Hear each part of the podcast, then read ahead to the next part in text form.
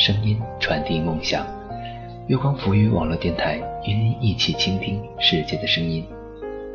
大家好，我是主播佳楠，欢迎收听本期的周六故事会。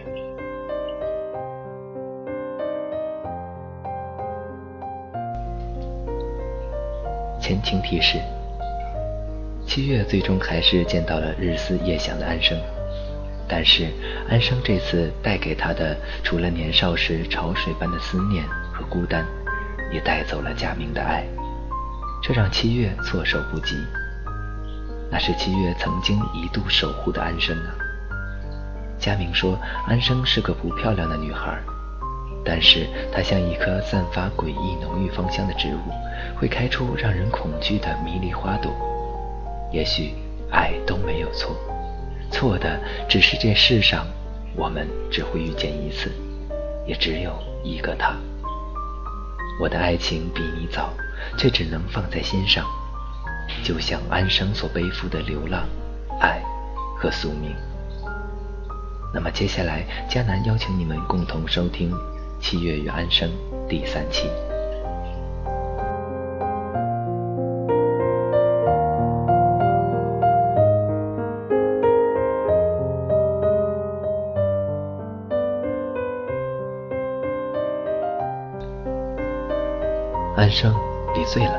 你不能再喝了。七月把酒推给酒保，示意他收回。不，我还要喝。安生扑倒在吧台上，只有酒才能让我温暖。七月，你以后当我死了吧，我不想再看到你了。为什么这么多年我还会想起你？可是我不愿意再想你了，我又要走了，我好累，我无法停止。安生大声地叫起来。七月含着泪，奋力地把安生拖出酒吧。外面的风很冷，安生跪倒在地上，开始呕吐。他的玉坠子掉出胸口来，那根红丝线已经变成了灰白色。在洗澡的时候，他都不肯把它取下来。相见的唯一一个夜晚，安生因为喝醉睡得很熟。七月失眠，却无法和安生说话，只能一个人对着黑暗沉默。他们还是像小时候一样并肩睡在一起，可是安生再也不会像以前那样爱娇地搂着他，把头埋在他怀里，把手和腿放在他身上。安生把自己的身体紧紧地蜷缩起来，整整六年，七月下。许许多多的深夜里，安生在黑暗和孤独中已习惯了紧抱自己。她已经不再是那个会在七月的怀里痛哭的少女。二十三岁到二十四岁，七月毕业，分到银行工作。安生离开了上海，继续北上的漂泊。佳明毕业，留在西安搞开发。佳明，你回来好不好？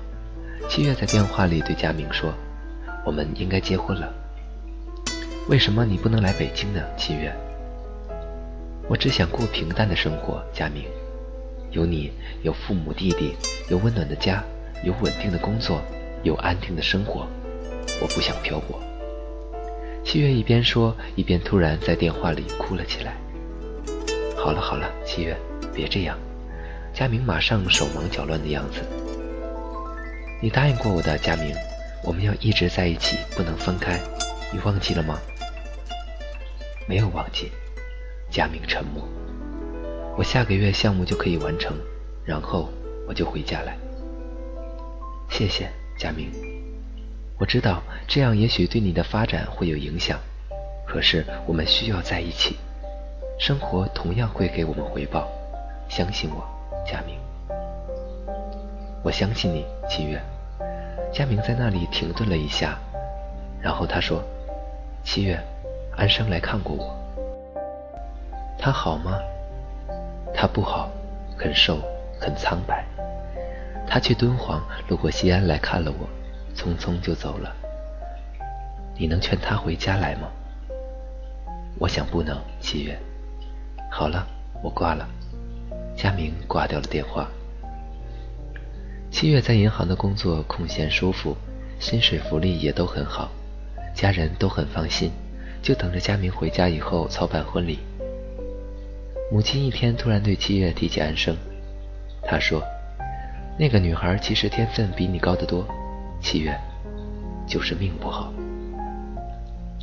母亲一直很喜欢常赖在七月家里蹭饭吃的安生，因为安生会说俏皮话。会恭维母亲的菜做得好吃，对她撒娇。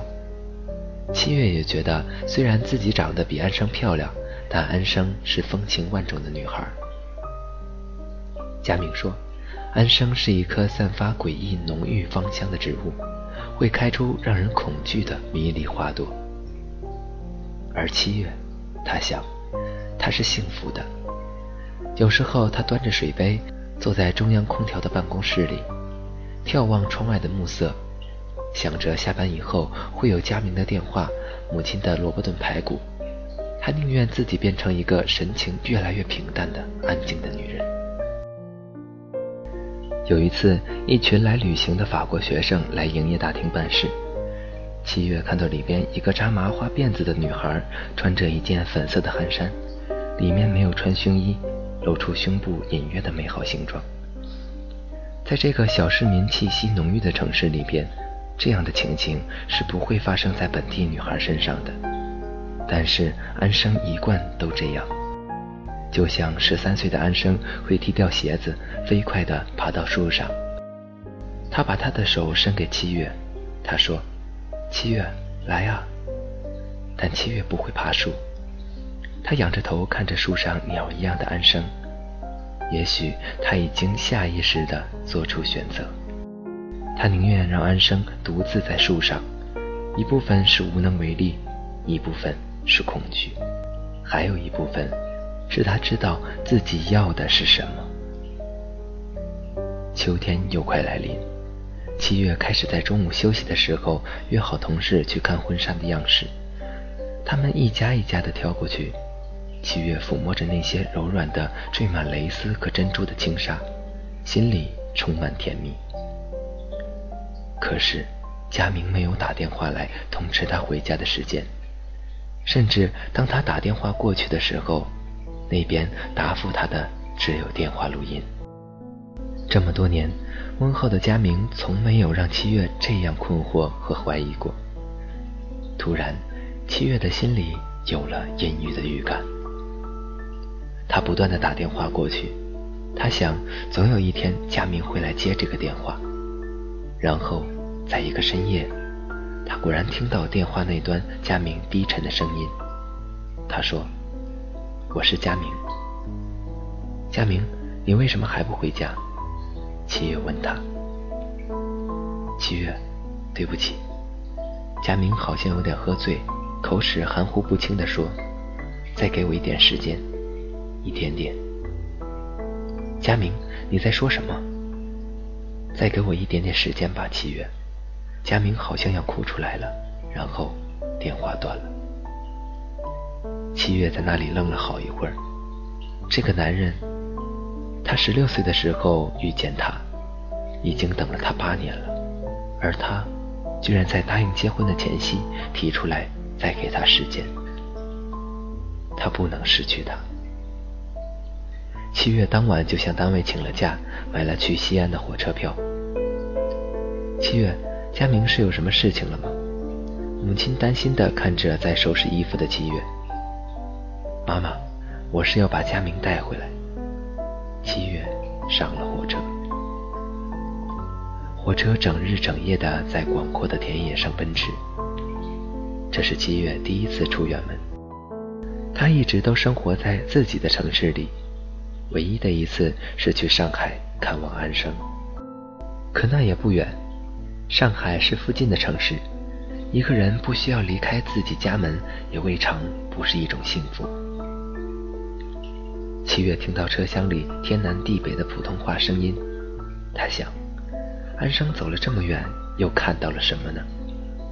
就好像他爬到树上看见的田野和小河，远方的风景虽然美丽，却都不是家园。在上海的时候。安生喝醉了，哭着叫七月忘记他，不要再挂念他。他是想卸掉心里最后一缕牵挂，独自远走吗？七月把脸靠在玻璃窗上，轻轻地哭了。十七岁的时候，是他在火车站送安生彻底离开了这个城市。他了解安生的孤独和贫乏，可是他能分给安生什么呢？他一直无法解开这个问题，在晃动的黑暗车厢里，不断在七月的眼前闪过的是一些记忆的往事片段。安生在阳光下的笑脸，他说：“我们去操场看看吧。”散发着刺鼻清香的樟树，安生在风中绽开的如花的白裙。黑暗中，安生动物般受伤的屋檐。安生撞破的白色玉镯子，他在驶出站台的火车上探出身来挥手。安生写来的字体幼稚的信。七月，我一个人骑着破单车去郊外写生，路很滑，我摔了一跤。终于，火车停靠在西安站台，七月脸色苍白地下了火车。他打了车去佳明的宿舍。他的心突然跳得很快，按着地址找到五楼，门是紧闭着的。七月敲门，没有人应。现在是清晨八点了，佳明又会去哪里呢？七月把行李包丢在一边，抱着自己疼痛的头蹲了下去，然后似乎是听到了佳明的脚步，七月抬起头。佳明手里拎着一包中药走上楼来，身边有个穿黑衣服、长发披散的女孩。女孩靠在佳明身上，脸贴着他的肩头，无限娇慵的样子。七月慢慢的站起来，他瞪大眼睛看着佳明。这一刻，他的脑子里一片白茫茫的麻木。七月，佳明吃惊的声音。女孩也转过脸来，长发从她的脸上滑落，漆黑的眼睛，高高的额头，雪白的牙齿，不是安生又是谁呢？七月愣愣地跟着他们走进房间，他的行李包还拎在手上，他一时回不过神来。佳明的房间收拾得非常干净，桌子上有一个玻璃瓶，用清水养着马蹄莲。床上搭着一件睡衣，黑色蕾丝的睡衣，那是安生的。佳明早上陪我去医院，我从敦煌回来，生病了。安生倒了一杯热水给七月，他拿出香烟来抽。七月把眼睛转向佳明，佳明的眼睛没有正视他。佳明，你不回家了？七月，我不能回去。佳明轻而坚定的声音。七月沉默着，恐惧和愤怒的感觉让他听到自己轻轻的颤抖。他慢慢走到安生的面前，他的眼泪流下来。安生，我不知道你要的是什么。我一直在问自己，我能把什么东西拿出来和你分享。安生说：“我爱佳明，我想和他在一起。”七月凝固了全身的力量，重重的打了安生一个耳光。时间追不上白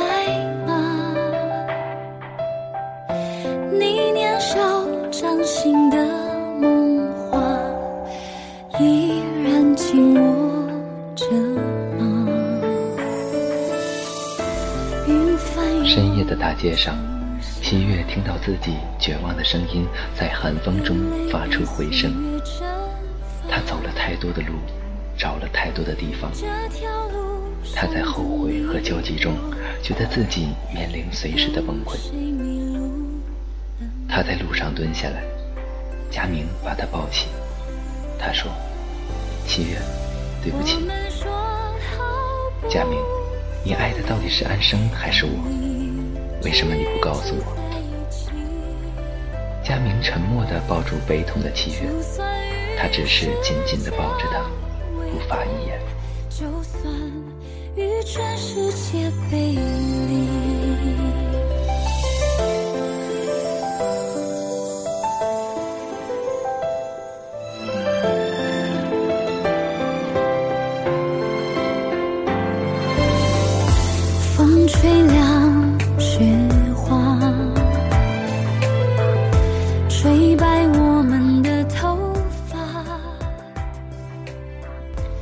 生是身无分文的跑出去的，他不会离开西安，他的性格也不会自杀，那么他只有可能是流落到酒吧里面。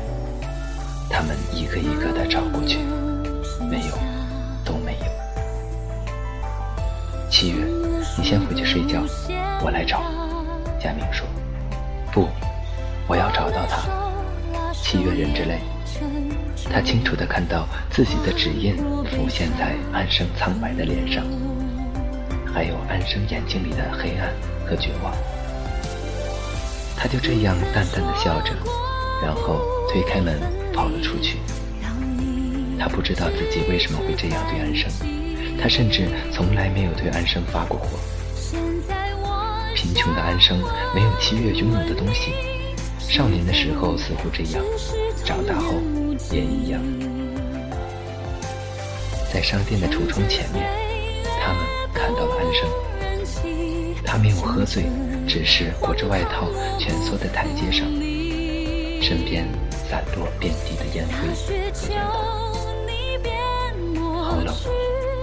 看到他们，安生淡淡的笑了笑。他看过去，平静而孤单。回去吧，安生。七月不敢拉他的手，只能低着头对他说话。好，回去。安生扔掉烟头。佳明，他回头低唤佳明。佳明，抱我回家，我冷得冻僵了。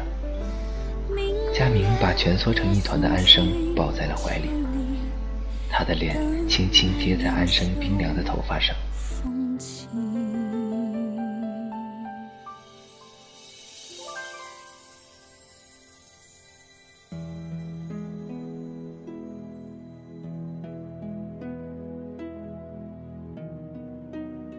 安生第二天就昏迷，发起高烧。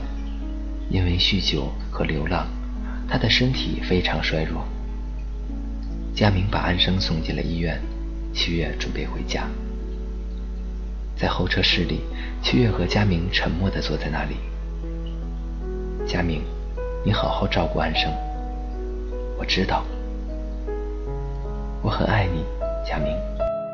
七月泪光闪烁地看着这个男人。我想，我是不是以前一直没有告诉过你这句话？是的，你从来没有说过。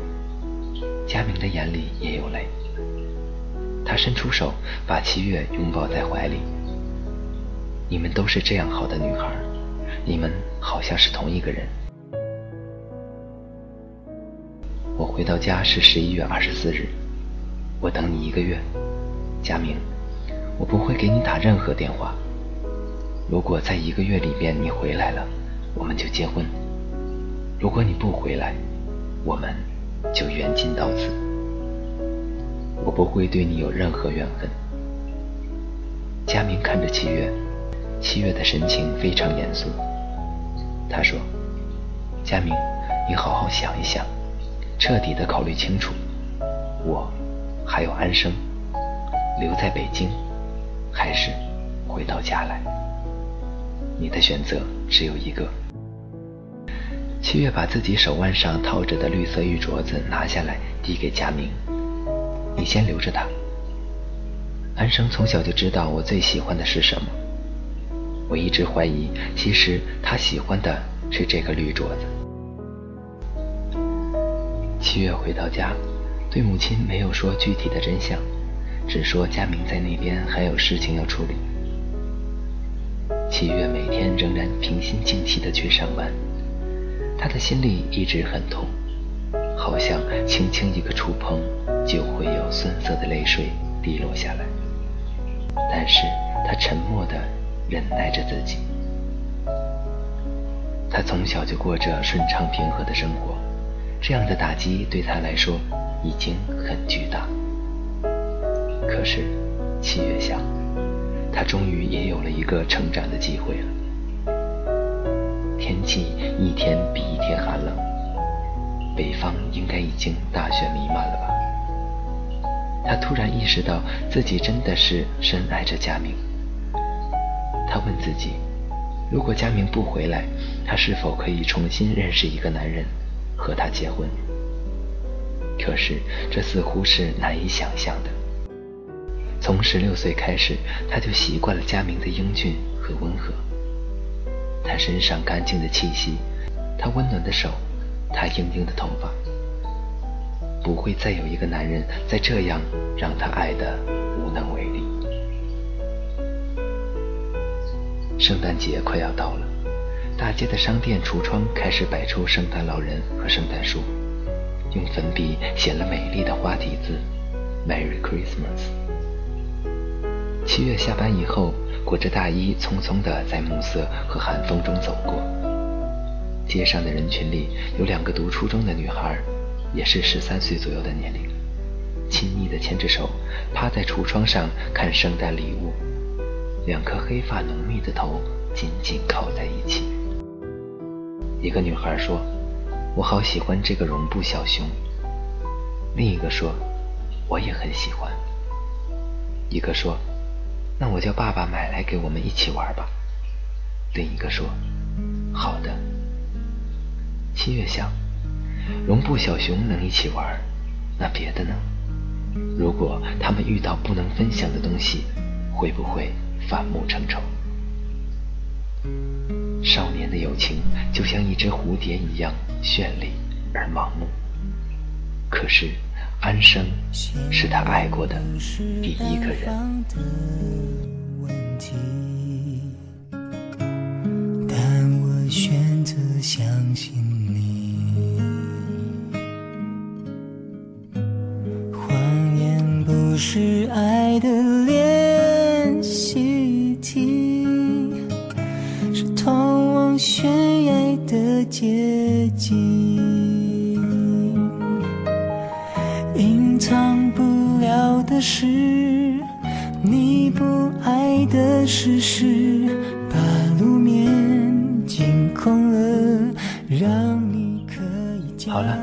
期的周六故事会到这里就结束了。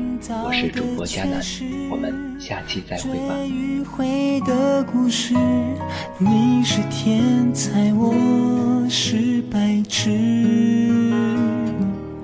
不是不相信你。是我骗不了自己，每一次拥抱你，想交出自己的生命。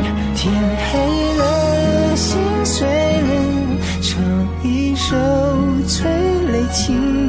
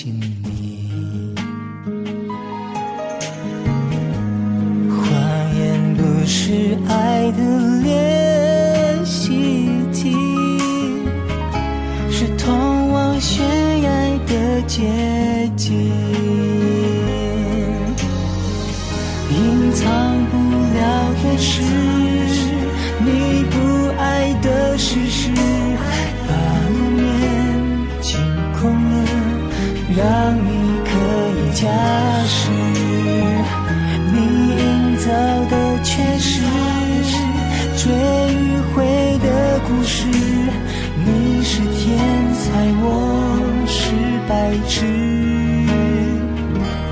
不是不相信你，是我骗不了自己。每一次拥抱你，想交出自己的生命。